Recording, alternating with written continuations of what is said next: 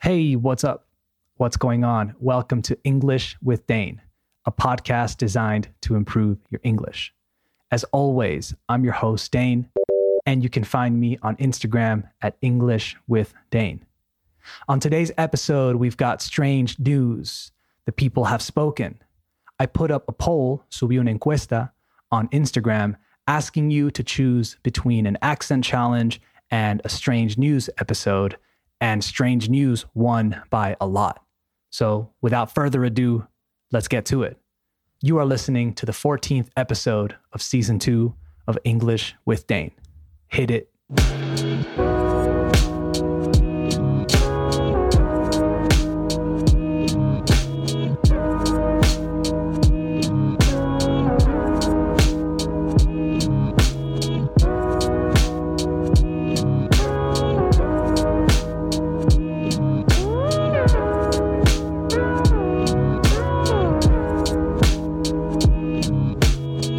Have officially started the show. So let's read the first headline.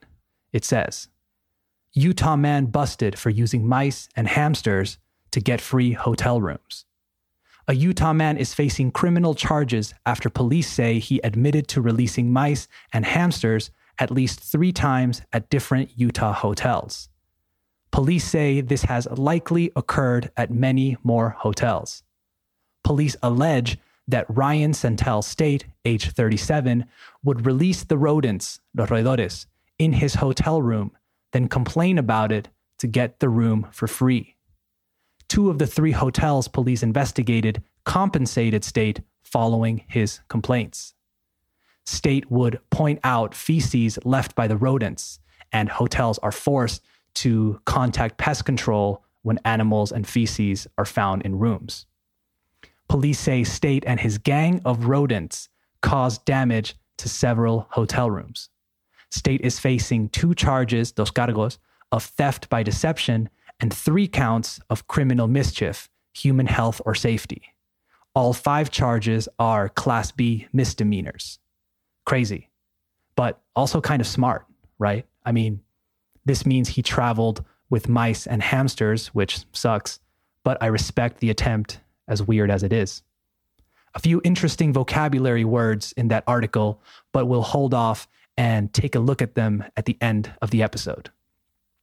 All right, next headline. It says Coronavirus is causing monkey wars in Thailand. Coronavirus has affected many people around the world and across many walks of life, but the animal kingdom had so far been spared. Until now. The drop in tourism in Thailand has not only shuttered or shut small and large businesses, but it is affecting wildlife attractions that were dependent on tourists' money and food. Lopburi, two hours north of Bangkok, is known both locally and around the world for its large monkey population. But with tourists staying home, the monkey population, which had been reliant on tourists feeding them, have been forced to battle it out for dwindling resources. Usually, tourists will buy the monkeys food from vendors, said Manad of the Lopburi Monkey Foundation. When tourists were coming, there would be enough food for the monkey gang living in the temple with their rivals across the street. However, because of the COVID 19 virus, there is not enough food for the monkeys. Locals have been trying to help, but there is not enough food to go around, and a large scale primate war of attrition, una guerra de desgaste, may be around the corner. A war of attrition like World War I with the trenches and all that stuff. Insane. I thought we had it bad because we can't leave our homes unless it's to go to the supermarket or pharmacy, but at least we don't have monkey wars in our neighborhoods, you know? I saw a few videos that I'll try to post on Instagram, and it looks really, really intense like hundreds of monkeys fighting on the street. And you can imagine what that sounds like because monkeys are super loud. Terrifying. All right, moving on. I have one more. This one's from Australia and is full of good vocabulary. The headline reads Family buys 12 years of toilet paper by mistake. Now the Janetzki family is finding a way to give back. Think you've stocked up on toilet paper? Well, there's an Australian family that bought a 12 year supply back in February before coronavirus worries even struck the country. And they did it by mistake, USA Today reports. Haidee Janetzki says she made a slight error when ordering the toilet paper online from the company Who Gives a Crap. Fantastic name, by the way. It asked for the quantity, and I wrote 48, thinking I want a box with 48 rolls in it she tells the Australian Broadcasting Company. A couple of days later, I got an email saying the order was on the way. Sure enough, all of 2,304 rolls arrived at their hometown in Toowoomba, roughly 80 miles west of Brisbane. On Monday, there was a knock at the door, and it was the courier, he said. I've got two pallets of toilet paper for you, says Janetzki we checked the credit card statement to try and figure out what had gone wrong, and it turned out, resultó, that I'd ordered 48 boxes, so it was legitimately my mistake. As husband Chris puts it, at the time I thought, holy crap.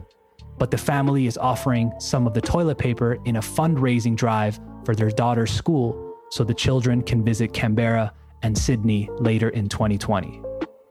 So at least something good came from it. And at least now they're not worried about not being able to buy toilet paper, right? Okay, you know what time it is now. It's time for a vocabulary check. I've got 10 new vocabulary words, phrasal verbs, and expressions today. Here we go. Let's look at a few from the first article. Number one, we have the verb to allege. The sentence was Police allege that Ryan Sentell State, age 37, would release the rodents in his hotel room, then complain about it to get the room for free. To allege means to claim or say that someone has done something illegal or wrong, and typically without proof. They use it a lot in the legal world. Number two, we have the phrasal verb to point out. The sentence was State would point out feces left by the rodents. It means to direct someone's attention towards something hacia algo. So this man would bring mice, hamsters, and stuff and would point out that they had pooped in his room and he wouldn't get charged for the room. No le cobraban. Number three, pest control. The sentence was Hotels are forced to contact pest control when animals and feces are found in rooms. Pest control is the service usually provided by the government that removes pests pests are unwanted animals. They can be insects, rodents, whatever. If you have a bunch of bees in a tree in your garden or something, or raccoons in your roof, for example, you can call pest control.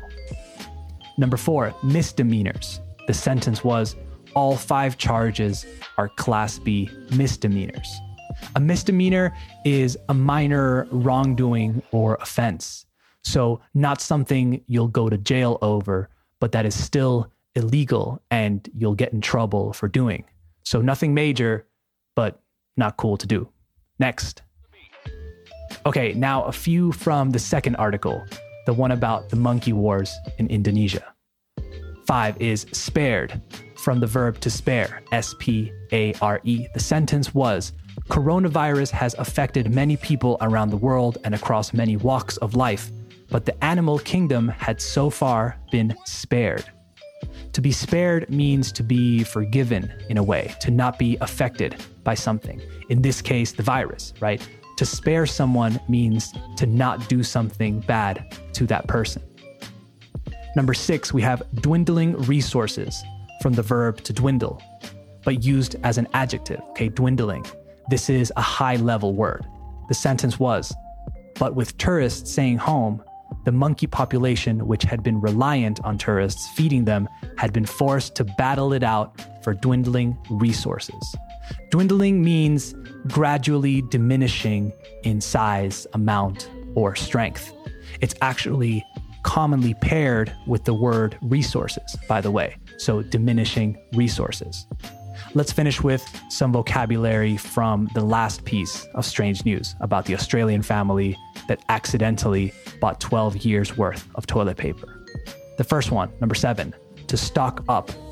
A great phrasal verb. The sentence was think you've stocked up on toilet paper?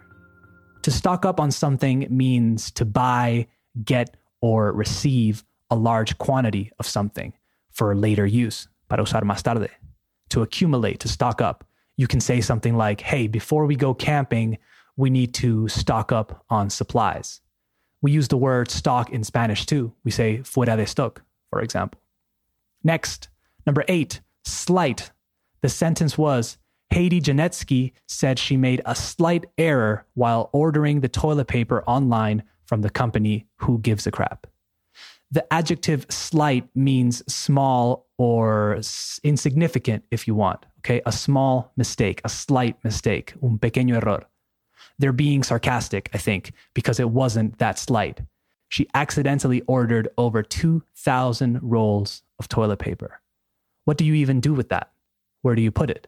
Next, number nine, fundraising drive.